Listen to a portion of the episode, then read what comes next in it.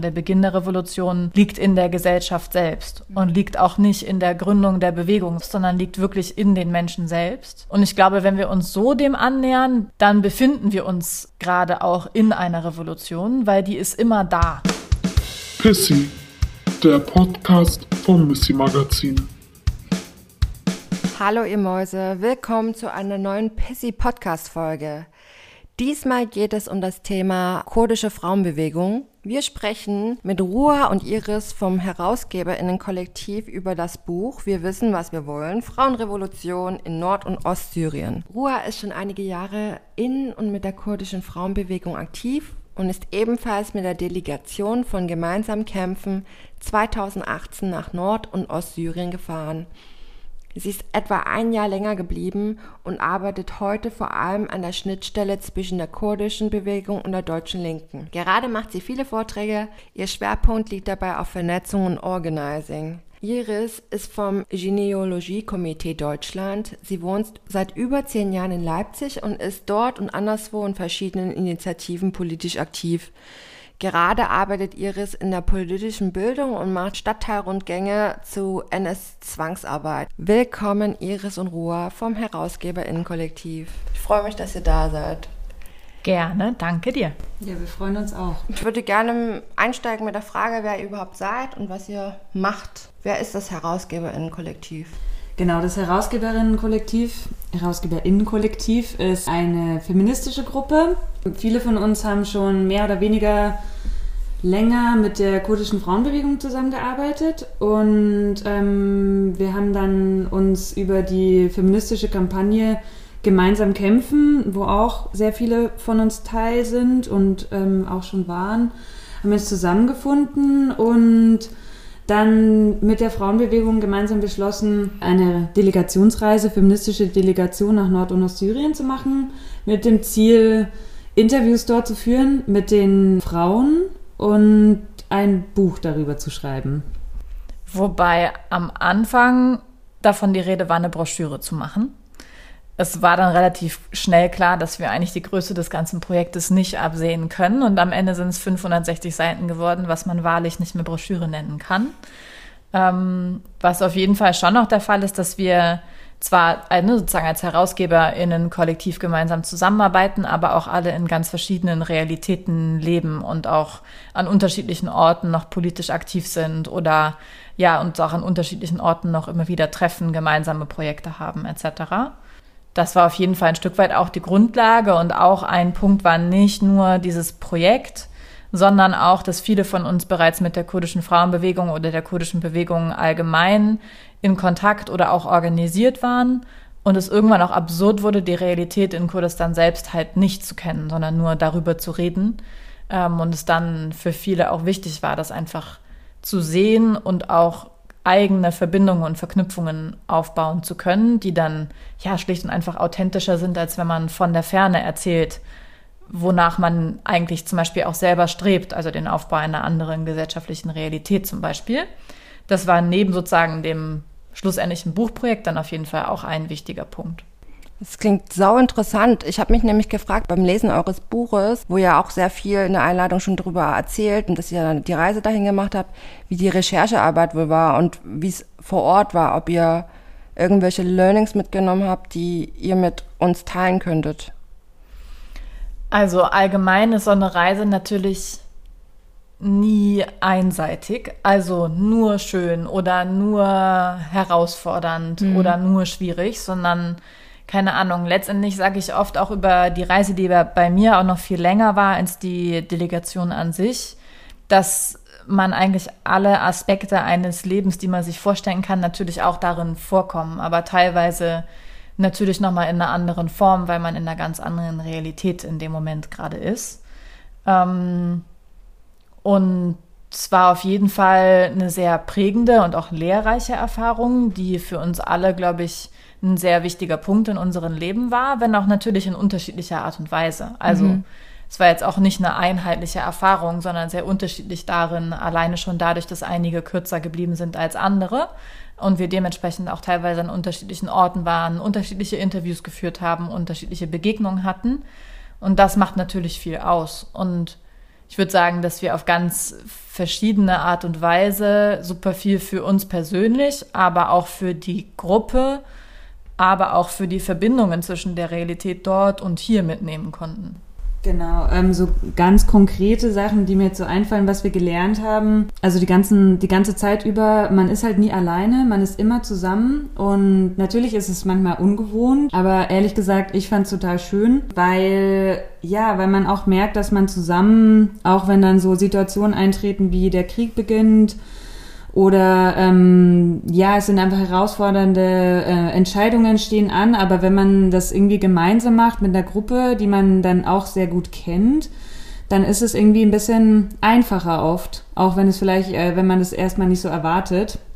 Aber man kann gemeinsam irgendwie ganz schön viel durchmachen und ja, das ist auch schön und das prägt einen ja dann auch als Gruppe und auch als Einzelperson und das ist einfach auch, wenn wir uns jetzt immer wieder treffen, merkt man schon, dass wir eine sehr starke Verbindung zueinander haben und uns einfach richtig gut kennen. Mhm. Und das ist eigentlich sehr schön. Und also so auch ganz konkret, was ich jetzt zum Beispiel auch gemerkt habe, was dort anders ist als bei uns, ist genau, ähm, die Situation ändert sich, ähm, Angriffe kommen oder so. Ähm, die äußeren Bedingungen ähm, ja geben eigentlich so ein bisschen vor, was eigentlich passieren sollte, aber trotzdem machen die Leute dort in der Selbstverwaltung einfach das weiter, was sie sich vorgenommen haben. Sprich, äh, wir haben dann auch mit dem Buch weitergemacht, natürlich unter anderen Bedingungen, aber wir haben das so einfach weiter durchgezogen und das fand ich irgendwie sehr schön, dass man sich nicht immer so von außen alles bestimmen lässt, sondern einfach mhm. so an seinem Ziel festhält. Was ich auch noch sehr ähm, spannend fand, den größten Zeitraum über waren wir also in der Frauenbewegung, sprich wir waren nur mit Blindpersonen ähm, zusammen. Und ja, das verändert einen selbst und auch die Gruppe. Und äh, das macht einfach auch eine andere Intensität und Atmosphäre aus. Und als ich dann wieder so wo gewohnt habe, wo auch Männer waren, dann habe ich schon gemerkt, wie ich mich selber wieder verändere, also wie mhm dass ich anders denke, dass ich anders handle. Also das ging auch, glaube ich, den anderen so, dass sich die Gruppe dann auch in der, die Atmosphäre der Gruppe verändert hat und auch so die Atmosphäre des Lebens. Also dass es so in einem äh, Flintrahmen, also in der Frauenbewegung einfach, ja, das Leben einfach anders ist. Mhm. Mm, und vielleicht auch schöner.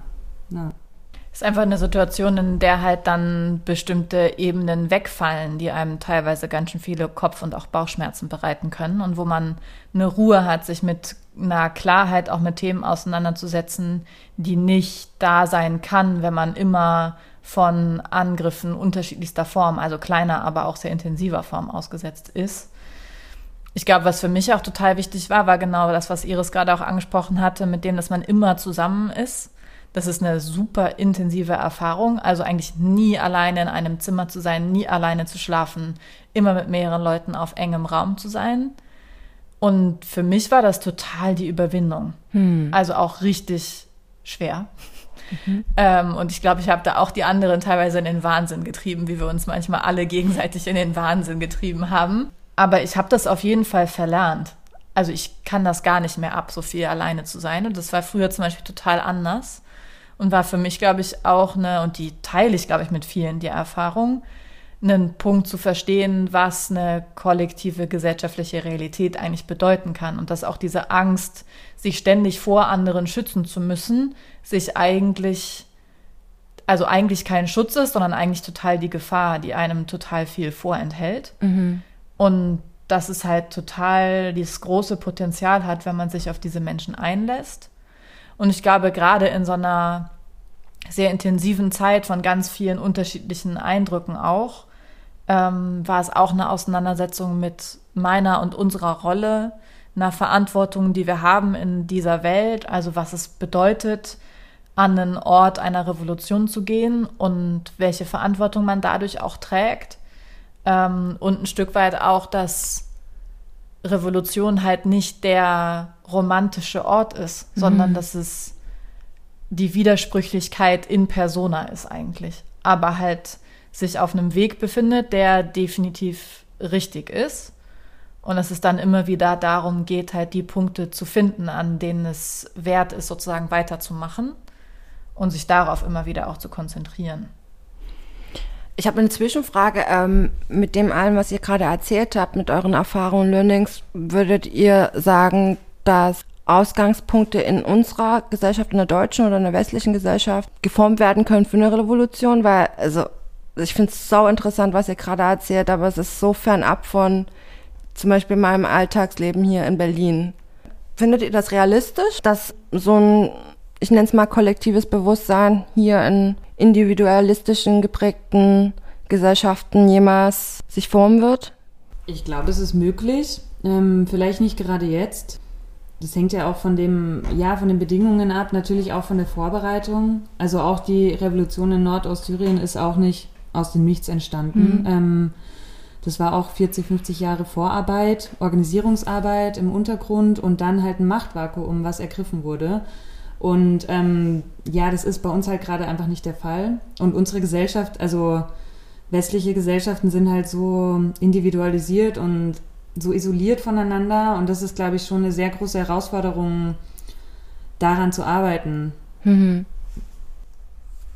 Und ich würde sagen, das kommt aber auch total darauf an, was wir als Revolution begreifen. Mhm. Also zum Beispiel, wenn ich Vorträge über Nord- und Ostsyrien und die Selbstverwaltung dort oder auch das, was wir Rojava nennen, mache, dann sage ich oft, dass 2012 mit sozusagen den 12. Juli, wo die Gesellschaft in Kobane angefangen hat, die Regimebeamten aus der Stadt zu vertreiben, dass damit die Revolution sichtbar geworden ist für Menschen, die noch nicht Teil der Revolution waren. Aber das war nicht der Beginn der Revolution, sondern der Beginn der Revolution liegt in der Gesellschaft selbst mhm. und liegt auch nicht in der Gründung der Bewegung selbst, sondern liegt wirklich in den Menschen selbst.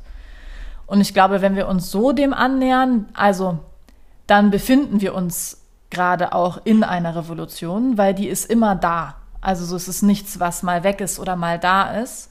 Aber natürlich, also es geht immer darum, sozusagen den Revolutionären oder keine Ahnung, man kann vielleicht auch sagen, demokratischen, freiheitlichen, aber demokratisch nicht im Sinne von einer parlamentarischen Demokratie, mhm. sondern in der eigentlichen Sinne von einer Demokratie, ähm, die Anteile in der Gesellschaft größer zu machen. Das ist eigentlich Revolution. Mhm. Und das tun wir auch gerade hier. Und trotzdem, in einem klassischen Begriff von einer Revolution sind wir gerade nicht in einer Revolution, wenn wir es halt verstehen als einen Moment eines Umbruchs. Mhm. Aber das ist, glaube ich, auch gar nicht das, was Revolution alleinig ist. Solche Momente können dazugehören.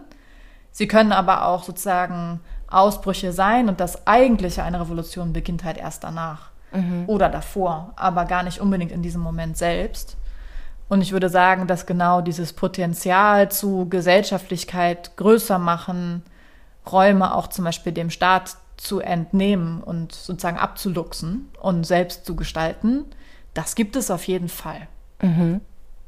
Jetzt hast du ja die Begriffe Revolution und Demokratie schon mal eingeworfen und mir ist beim Lesen eures Buches ein großes Wort äh, ins Auge gestochen, und zwar der demokratische Weltfrauenkonföderalismus. Ähm, könnt ihr mir oder unseren ZuhörerInnen erzählen, was, was, was bedeutet der Begriff?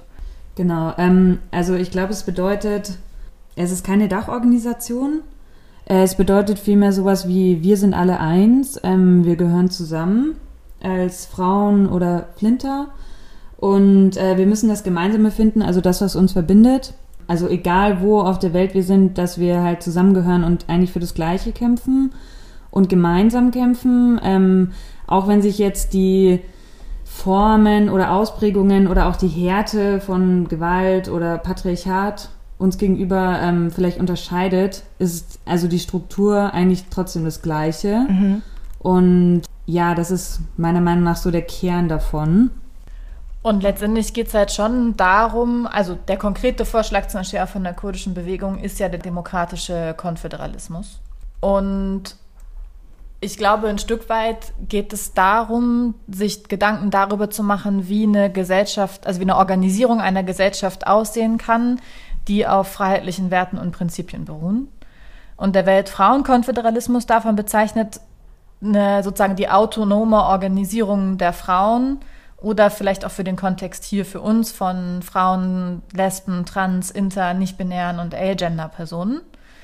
Und dass es dabei halt vor allem darum geht, Bündnisse, Allianzen und tatsächliche Verbindungen untereinander zu schaffen, die auf gegenseitiger Fürsorge und Verantwortung beruhen und daraus eine Praxis zu schaffen. Das mhm. heißt, es geht einerseits darum, sich eine gemeinsame Grundlage von Werten und Prinzipien zu erarbeiten und natürlich auch tatsächliche Bündnisse und Allianzen zu schaffen, aber weniger auf einer klassisch diplomatischen Ebene, sondern eher von den Menschen selbst halt. Mhm.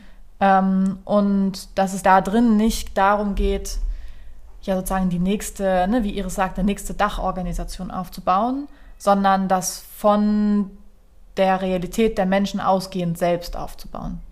Und wie das ganz konkret im Detail aussehen wird, das müssen wir überhaupt erst auf diesem Weg dann herausfinden. Worum es aber auf jeden Fall geht, ist halt eine gemeinsame Perspektive zu entwickeln und nach der auch zu handeln, also auch gemeinsame Vereinbarungen zu treffen. Würdet ihr sagen, das ist auch der, das Ziel der, ich nenne es mal deutschen feministischen Bewegung? Ich glaube, das kommt total darauf an, ob man die Theorie oder die Praxis anschaut. Mhm. Also ich bin mir total sicher, dass viele feministische Strömungen, Gruppierungen, Einzelpersonen in Deutschland auch sagen würden, dass das ihre Perspektive ist.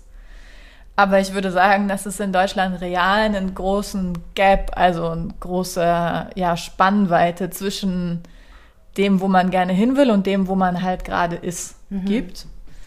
Ähm, in der Praxis habe ich das Gefühl, dass in Deutschland viel einen Schwerpunkt darauf gelegt wird, zu schauen, was einen trennt, ähm, sich gegenseitig auch voneinander abzugrenzen, sei es mit einer klassischen Stellungnahmenpolitik von, keine Ahnung, will ich gar nicht näher drauf eingehen, mhm. aber ein Stück weit weniger darauf sich zu fokussieren, was Gemeinsamkeiten sein können und wie man mit diesen Gemeinsamkeiten voranschreiten kann sondern es eine Tendenz dazu gibt, die Unterschiedlichkeiten ins Zentrum zu setzen. Und gleichzeitig gibt es aber natürlich das Potenzial, eine gemeinsame Perspektive aufzubauen. Aber dafür braucht es schon eine Abkehr von traditionellen Abgrenzungsmechanismen mhm. und vor allem viel mehr eine Rückkehr zu einem Vertrauen in die Menschen selbst. Also eigentlich würde ich sagen, dass die Realität in Deutschland widerspiegelt, wie eben die Geschichte hier ist, mhm. nämlich ein totales Misstrauen untereinander zu haben und eher davon auszugehen, dass man sich gegenseitig Böses will. Ähm, und das ist auch im Hintergrund der deutschen Geschichte gerechtfertigt, aber es ist nicht gerechtfertigt, sich darauf auszuruhen. Ähm, und muss letztendlich darum gehen, genau das zu verändern. Und halt wirklich Leuten zuzutrauen, sich zu verändern und auch das zu wollen. Ich frage mich halt, wie wir Menschen, vor allem die nicht betroffen sind von Diskriminierungserfahrungen oder Rassismuserfahrungen, ähm, für den Kampf gewinnen können, für Freiheit äh, zu kämpfen. Ja, ich glaube, äh, ganz viel kommt auch darauf an, wie, also wie man das macht, die Art und Weise oder Herangehensweise. Also hier ist ja schon eher so, dass die linke Bewegung sich schon genau, was äh, Ruhe gerade erzählt hat mit der Abgrenzung, also sich über Abgrenzung definiert und sich auch so äh, Menschen gegenüber verhält und dieses spüren lässt und also schon so eine Arroganz oder so ein Chauvinismus und ich glaube, äh, wenn man einfach anders auf Leute zugehen würde und vielleicht auch mehr Verständnis und Offenheit hat, wäre das möglich, mehr Leute zu gewinnen. Also dann kann man einfach viel mehr auch Verständnis für die eigene also Position finden. Ich glaube, das ist ein ganz äh, wichtiger Punkt. Und vielleicht auch, ja, ein Verständnis für das Leben von anderen Leuten. Ich meine, nicht alle leben halt in diesem System hier und sind auch so ein bisschen in diesem Hamsterrad gefangen und man kann die Leute dafür teilweise natürlich verurteilen, aber man muss halt auch sehen, dass äh, ja, dass Menschen in unterschiedlichen Bedingungen aufwachsen und ähm, dass nicht äh, alle Menschen jetzt äh, zu VollzeitaktivistInnen werden, ist auch, also es ist sehr unrealistisch und ähm, ich glaube so, man kann auch offen dafür sein, wie Menschen ähm, zu Sachen beitragen können und äh, wie sie mitarbeiten können und das muss auch nicht immer alles nach dem gleichen Schema laufen. Also ich wäre dafür, dass man das irgendwie, dass man da mehr Verständnis und Offenheit hat den Menschen hier gegenüber. Ähm, natürlich äh, kann man Grenzen ziehen und ähm, man kann sich auch positionieren, aber ich glaube, das ist eine, ein sehr wichtiger Punkt dabei. Genau, und ja, vielleicht auch sich außerhalb von dem eigenen Dunstkreis zu bewegen, das ist halt anstrengend. Ähm, Aber da gehört halt auch diese Offenheit dazu, auf Menschen zuzugehen oder auch mit Menschen Zeit zu verbringen, die nicht so sind wie man selbst. Mhm. Ich glaube, das ist ein total wichtiger Aspekt. Was ich, glaube ich, ergänzen würde, ist, dass es ja gerade, wenn es um Fragen von Betroffenheit geht, auch darum geht, was Betroffenheit auch heißt. Und also zum Beispiel gerade, wenn wir über Patriarchat sprechen, was ja zum Beispiel auch aus unserem Kontext als eine grundlegende Form von Unterdrückung angesehen wird, also auch die erste Form von Unterdrückung und dementsprechend auch die sozusagen Grundlage gebende für viele weitere Unterdrückungsformen, dass wir dann natürlich auch die Situation haben, dass es unterschiedliche Formen von Betroffenheit gibt, aber dass es letztendlich niemand behaupten kann, dass es jemand in diesem System wirklich gut geht, zu sehen, wie es vielen gerade geht. Mhm. Also so, und wenn Leute das behaupten, dann ist da ganz viel Menschliches verloren gegangen. Und ich glaube, dass es da auch darum geht, dass es manchmal auch, ein, keine Ahnung, eine gewisse Form von Arschtritt auch braucht, mhm. Leuten deutlich zu machen, dass sie sich auch nicht zu sehr in der Bequemlichkeit geben können. Und gerade was zum Beispiel auch als ja, autonome Organisierung von Flinter, was das angeht, bedeutet es auch, dass zum Beispiel genau diese autonome Organisierung teilweise Männer in den Zugzwang bringt, sich zu bestimmten Themen zu verhalten, weil sie eben nicht mehr mit einzelnen Frauen ähm, oder Trans- oder Interpersonen oder weiteren unterdrückten Geschlechtern einzeln sprechen, sondern letztendlich einer organisierten Kraft gegenüberstehen. Mhm. Und dann auch gewissermaßen keine andere Wahl mehr bleibt, als sich zu verändern. Und ich glaube schon auch, dass das Teil einer Revolution ist. Also unterdrückerische Formen von menschlichem Verhalten nicht zu dulden und die Wahl nicht mehr zu lassen, so zu handeln. Was ist Freiheit eigentlich? Das ist so ein super krass philosophischer Ansatz, aber ich glaube, wenn wir vor allem im Kontext von Kämpfen sprechen, ähm, finde ich es total wichtig, mal zu überlegen, was Freiheit bedeutet. Was ist für euch Freiheit?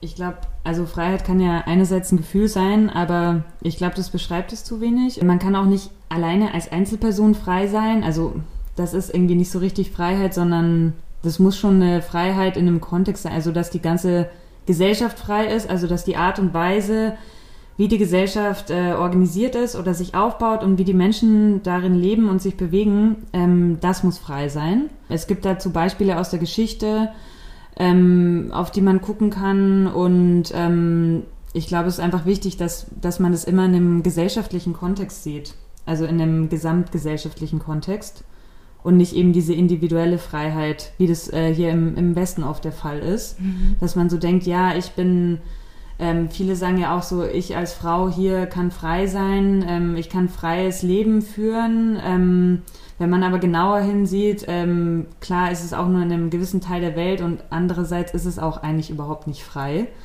ähm, weil das einfach was Größeres ist.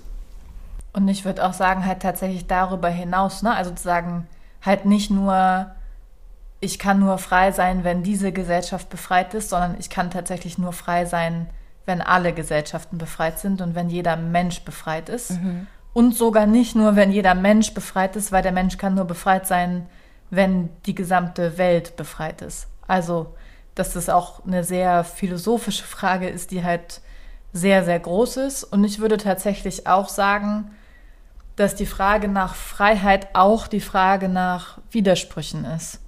Hm. Also die Frage von, nein, ich bin jetzt nicht frei, aber ich bin auf dem Weg hin zu einer Freiheit, mhm.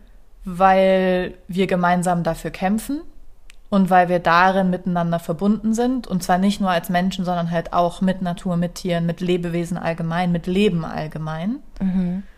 Und es ist viel auch darum geht zu akzeptieren, dass wir es nicht so schnell ändern werden, dass wir da in der Widersprüchlichkeit leben und dass es nicht dieses Ja oder Nein darin gibt.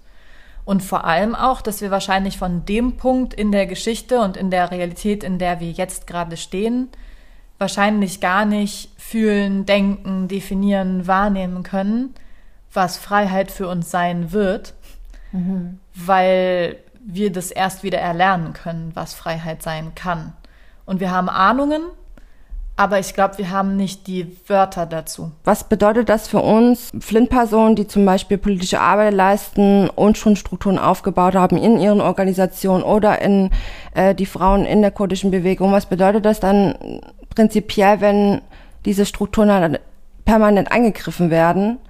Und ja, wir eigentlich nicht dazu kommen, unsere Arbeit oder unsere theoretischen Ideen umzusetzen, weil halt immer wieder an den Punkten angegriffen wird. Das war so meine Überlegung auch mit den Prinzipien, ne? weil die gibt's ja, oder diese, was du gesagt hast, hat es Ruhe. Es gibt schon Ansätze für eine Grundhaltung, wie man diese Freiheit quasi anstreben kann und dafür kämpfen kann, aber unsere Realität sieht ja nicht so aus, dass alle Gegebenheiten da sind und wir sie nehmen können und wir nicht trotzdem von allen Seiten angegriffen werden. Ja, genau. Und das habe ich mich halt gefragt, was, was bedeutet das dann für uns, wenn eigentlich schon Methoden oder Überlegungen da sind, aber ja, uns vielleicht Ressourcen fehlen oder weil unsere Sachen, die wir uns aufgebaut haben, immer wieder von außen angegriffen werden. Ja, ich glaube, dass es diese Angriffe gibt, heißt ja, also wir leben in einem patriarchalen System, das greift ähm, alles an, was es so bedroht. Ähm, genau, um auch, ja, um sich aufrechtzuerhalten. Und ähm, genau, also es gab ja, es gibt ja in, in Deutschland zum Beispiel auch eine ganz, ganz lange Geschichte von feministischen Kämpfen, Frauenkämpfen, ähm, deren Errungenschaften dann auch so vom Staat vereinnahmt wurden, wo mhm. das also mit den Frauenhäusern zum Beispiel. Mhm. Ähm, es gab trotzdem auch viel Repression, es gibt immer noch Gesetze ähm, oder es, ähm, Ungleichheit ist halt im System verankert und Genau, das sind so Beispiele dafür. Und ja, ich glaube, ähm, diese Angriffe wird es auch immer geben. Und ich glaube auch, dass diese fünf Prinzipien der Frauenbefreiungsideologie, genauso wie diese autonome Organisierung als Flinter oder wie auch die also kurdische Frauenbewegung sich autonom organisiert, dass das einfach eine Form von Selbstverteidigung ist, um sich gegen diese Angriffe ja zu wehren und ähm, halt von innen heraus eine Stärke zu entwickeln, die sich dann auch nicht nur um sich selber dreht, aber die diesen Angriffen gewappnet ist und ähm, sich eben dagegen verteidigen kann. In der feministischen Bewegung in Deutschland habe ich auch oft Gefühl, das Gefühl, dass die sich so immer so sehr auf dieses Außen konzentriert und immer dieses, ja, alles läuft so schlecht in unserer Gesellschaft, alles ist so, ähm, alles ist so anstrengend, auch mit den Männern und das stimmt auch, das äh, will ich gar nicht kleinreden, aber das, ähm, das ist eigentlich wichtig oder der wichtigere oder erste Schritt sein sollte, dass man beginnt, sich eben da autonom zu organisieren und dann diese Stärke und das Selbstbewusstsein und auch eine gewisse Form von Freiheit von Angriffen zu entwickeln, um dem auch was entgegenzusetzen. Mhm. Weil dann trifft einen das auch vielleicht nicht mehr ganz so hart wie vorher. Und ich würde auch sagen, dass es darum um eine Form von einer Loslösung geht. Also je mehr ich es auch schaffe, mich aus einer aus einer Abhängigkeit zu unterdrückerischen Formen, seien das jetzt Verhaltensweisen von Männern im sehr konkreten, sei das aber auch viel tiefer gehende und teilweise auch viel brutalere Formen von Herrschaft und Unterdrückung sein, dann geht es auch darum zu schauen, wie, wie wir uns verteidigen können und wo wir uns aber auch davon loslösen können, also von einem Einfluss auch darunter. Und genau das ist auch ein Anteil dessen, weswegen die kurdische Frauenbewegung und die Frauen dort immer wieder betonen, wir müssen uns selber autonom nur als Frauen in Kurdistan oder als Flinter hier in Deutschland organisieren, weil das ist die einzige Garantie dafür, dass wir das Patriarchat angreifen können, dass wir den Spieß auch umdrehen können. Mhm. Und ich würde sagen, dass unsere Erfahrungen hier das ganz schön definitiv und eindeutig bestätigen. Also, dass die Erfahrungen, wo wir gut auf patriarchale Angriffe reagieren konnten, dass die waren, weil wir autonom organisiert waren mhm. und weil wir den Schwerpunkt darauf gelegt haben, uns darin zu stärken, anstatt uns an patriarchalen Angriffen abzuarbeiten. Was für mich super wichtig war, um auch die Komplexität in so Herrschaftssystemen und unserer Antwort darauf zu finden, war ein auch sehr philosophisches Bild aus der kurdischen Frauenbewegung was uns mal in der Bildung erklärt wurde. Und zwar sind es, ist es das Bild von zwei Flüssen in der Geschichte oder zwei Strängen in der Geschichte. Und zwar einmal dem widerständigen Strang oder dem demokratischen Strang oder auch dem sogenannten Mutterfluss. ähm, und dem herrschaftlichen Strang oder dem Strang der kapitalistischen Moderne, dem ähm, unterdrückerischen Strang oder zum Beispiel auch dem patriarchalen, ne, patriarchal-kapitalistischen. Ähm, und die Erklärung ein Stück weit auch ist, dass der, dass der unterdrückerische Strang nicht seit jeher existiert, sondern dass es sozusagen freiheitliche Gesellschaften im Sinne auch von matriarchalen Gesellschaften gab und die ein Stück weit auch, ne, was Menschheit anbetrifft, einen, einen demokratischen Strang in der Geschichte widerspiegeln, was nämlich eigentlich Leben bedeutet, also Leben zu leben. Mhm. Und dass durch die Entstehung des Patriarchats sich davon was abgetrennt hat und angefangen hat, diese Grundlage des Lebens auszubeuten und sich einzuverleiben letztendlich mhm. und darauf die eigene Existenz aufzubauen.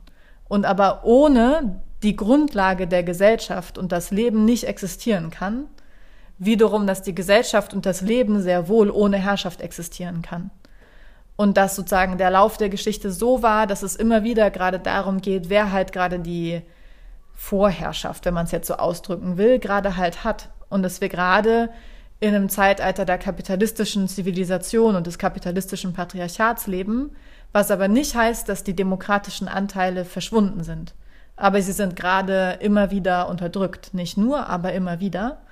Und dass aber auch ein Freiheitskampf genau darum geht, den Einfluss dieses herrschaftlichen Flusses zu, zu verringern und eine Selbstmacht und Handlungsmacht an die Menschen selbst, an die demokratischen Kräfte selbst zurückzugeben. Und das ein Stück weit vielleicht auch mit dem Punkt, wo wir vorhin drüber geredet hatten, was heißt denn eigentlich Revolution? Mhm. Also, dass genau das bedeutet, den demokratischen Fluss wieder stärker und größer, schöner, lebendiger, bunter zu machen und ihm mehr Platz zu verschaffen auch Platz und Luft zum Atmen sozusagen zu geben. Das, das war für mich ein super hilfreiches Bild, mhm. um mich auch ein Stück weit weg von einerseits so krass theoretischen politischen Ansätzen ähm, und trotzdem aber auch einer historischen Herleitung. Also sich da dem nochmal so anzunähern. Und das hilft mir auch teilweise gnädiger mit der gesellschaftlichen Realität jetzt umzugehen und Widersprüchlichkeiten aushalten zu können. Ich glaube, das ist eine total wichtige und super notwendige Erkenntnis, gerade für die Realität hier von einer Gesellschaft, die eher als kolonialisierend geprägt ist, zu verstehen, dass das, was wir hier tun, eine Auswirkung auf andere Orte, andere Menschen hat und dass es dafür eine Verantwortung gibt. Und ich meine, also keine Ahnung, ist die Frage, ne, wie tief wir da auch gerade reingehen wollen, aber auch auf einer ganz persönlichen Ebene hat das super viel miteinander zu tun. Also es hat was damit, es hat was mit uns zu tun, wenn der deutsche Staat Waffenproduktion fördert, wo Rheinmetall oder Heckler und Koch oder was, welche Waffenfirmen auch immer, irgendwelche Automobilhersteller, die dann auch Teile für Waffen herstellen, mhm. hier Waffen produzieren, die mit Waffenexportverträgen zum Beispiel an den türkischen faschistischen Staat exportiert werden und am Ende die Menschen umbringen, die auch hier dafür gekämpft haben. Also es gibt ja mittlerweile auch mehrere Beispiele von deutschen Internationalistinnen, die auch zum Beispiel durch türkische Waffen in Kurdistan als Teil des revolutionären Befreiungskampfes ermordet wurden. Also sei das Sarah Handemann aus Berlin oder Michael Panzer aus Potsdam, Ivana Hoffmann aus Duisburg, also viele, viele andere Namen noch. Mhm. Ähm, und einige von uns kannten diese Menschen. Und das ist eine sehr lebendige Verbindung. Mhm. Und das hat zum Beispiel aber auch für die kurdische Gesellschaft zur Folge, dass die Menschen, die Teil der revolutionären Bewegung sind, alle Verluste in ihren Reihen haben. Alle Menschen kennen, die durch das umgebracht werden, was halt hier in Deutschland in Berlin, in Unterlüß, in ähm, was welch, ich welchen Orten produziert werden. Ich finde, das ist so einer der plastischsten Beispiele, wo man das sehr bildlich sehen kann. Mhm. Und es ist offensichtlich. Und ich würde sagen, dass es sehr, sehr vielen Menschen bewusst ist, aber dass es darin teilweise auch um eine ethische Haltung geht, was das dann für das eigene Leben auch bedeutet. Mhm. Was macht ihr dann für euch, um euer Selbstvertrauen zu stärken und wie stärkt ihr zum Beispiel eure Freundinnen oder bestärkt sie, dass dieses kollektivistische Gefühl halt auch stärker wird? Das ist ja auch ein Part vom Kampf. Als ich so das erste Mal feministisch ähm, aktiv geworden bin oder damit in Berührung gekommen bin, ist, dass man ja, also früher dachte ich immer so, die Probleme, die ich habe, die habe nur ich. Mhm. Und dass man dann eben merkt, wenn man sich irgendwie austauscht und dann auch noch dazu äh, irgendwie sowas wie eine strukturelle Ebene ähm, mitbekommt oder lernt, ähm, genau, dass man dann merkt, okay, ich bin gar nicht alleine mit dem Problem, alle haben das gleiche Problem. Und das fühlt sich ja dann schon mal äh, besser an, weil das dann von einem so dieses persönliche, diese Last so nimmt. Ähm, natürlich löst es das Problem nicht. Es ist halt einfach gut, sich darüber auszutauschen und ähm, vielleicht dann auch eine Lösung zu finden. Und das geht halt am besten in dem autonomen Rahmen, dass man das ähm, versucht gemeinsam zu lösen. Ähm, und äh, vielleicht auch auf der Reise war es schon auch so, dass, ähm, glaube ich, wenn man sich einfach besser kennt ähm, oder sehr viel Zeit miteinander verbringt, dass man auch irgendwann merkt, was sind eigentlich die Unsicherheiten der anderen Person, dass man sich so auch so ein bisschen anfängt, sich gegenseitig zu spüren. Und auch so ein bisschen, ja, den Charakter, aber auch, ja, so die Gefühle von den anderen Leuten zu spüren. Und die kann man dann auch direkt ansprechen und ähm, dann auch sagen, ja, bei mir ist das äh, so und ich sehe, also vielleicht auch so ein bisschen dieses, äh, wie so, ja, sich gegenseitig ähm, auf Sachen hinzuweisen und damit auch äh, sich gegenseitig zu verändern, sich selbst und andere, aber auch, ähm, ja, dazu beizutragen, dass man gemeinsam wächst, also dass man auch gemeinsam weiterkommt.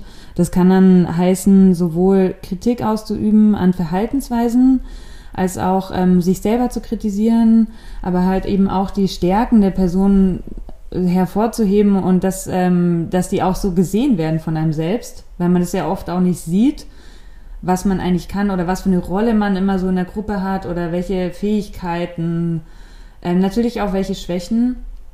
Ähm, genau, und ich glaube, das, ähm, das haben wir auf jeden Fall viel gemacht und daran sind wir auf jeden Fall auch gewachsen als, als Gruppe und auch als Einzelpersonen.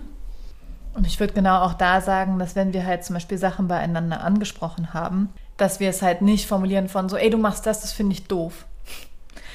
Sondern, dass wir halt aufgezeigt haben von so, ey, du bist da gerade unsicher, das bringt dich in dieses Verhalten, das bringt uns alle gemeinsam nicht weiter. Mhm. Wenn wir das so und so angehen würden, dann würden wir das erstens besser verstehen und zweitens müsstest du nicht so unsicher sein das macht doch, ist doch viel schlauer. Also lass es doch einfach gemeinsam so entwickeln. Und mhm. ja, ich kann dich gerne darauf aufmerksam machen, wenn es wieder passiert. Also so ein Stück weit auch Vereinbarungen zu treffen, mhm. dass es okay ist, ehrlich Sachen untereinander auszusprechen und dass das als Geschenk letztendlich aneinander verstanden wird und als Möglichkeit, sich halt weiterzuentwickeln. Aber eben auf keinen Fall in diesem Sinne von so Selbstoptimierung oder so, mhm. sondern vielmehr was, also woran hängen wir und wie können wir uns davon loslösen? Ne? Also welche Stolpersteine gibt es auch und wie können wir die aus dem Weg räumen? Wie können wir da weitergehen? Wie können wir aber auch die richtigen Stolpersteine sozusagen in die falschen Abzweigungen reinlegen, wo wir nicht hinlaufen wollen? Mhm. Also wie können wir auch Methoden entwickeln, dass wir die Sachen nicht mehr machen, die wir nicht mehr machen wollen? Und darüber halt auch miteinander zu diskutieren. Und ich glaube, das läuft einerseits total viel auch mit Sprache, aber eben, wie Iris auch sagte, mit sich wahrnehmen, spüren, auch dem eigenen Gefühl darin vertrauen. Mhm. Auch anzusprechen, so, ey, irgendwas kommt mir da gerade so und so vor. Ich finde da keine Worte für, aber lass es doch gemeinsam zu versuchen zu formulieren. Oder was ist da eigentlich los? Woher kommt das eigentlich? Und es braucht natürlich ein gewisses Maß an Vertrauen.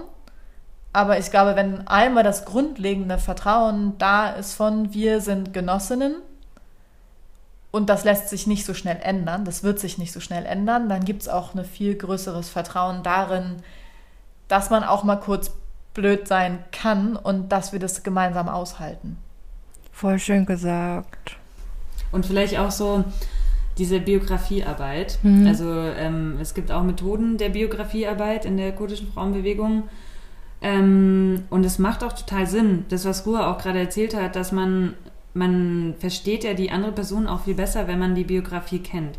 Dann weiß man auch, woher gewisse Ängste oder äh, kommen oder warum man jetzt gerade sauer wird oder warum einen das jetzt so nervt, also irgendwas, dann versteht man das auch besser und ähm, man kann dann die Person auch darauf hinweisen und sagen, ey, das ist jetzt, jetzt ein anderer Kontext und das muss man halt verlernen wieder, gell? Und ähm, das hilft auf jeden Fall auch, äh, sich gegenseitig zu verstehen.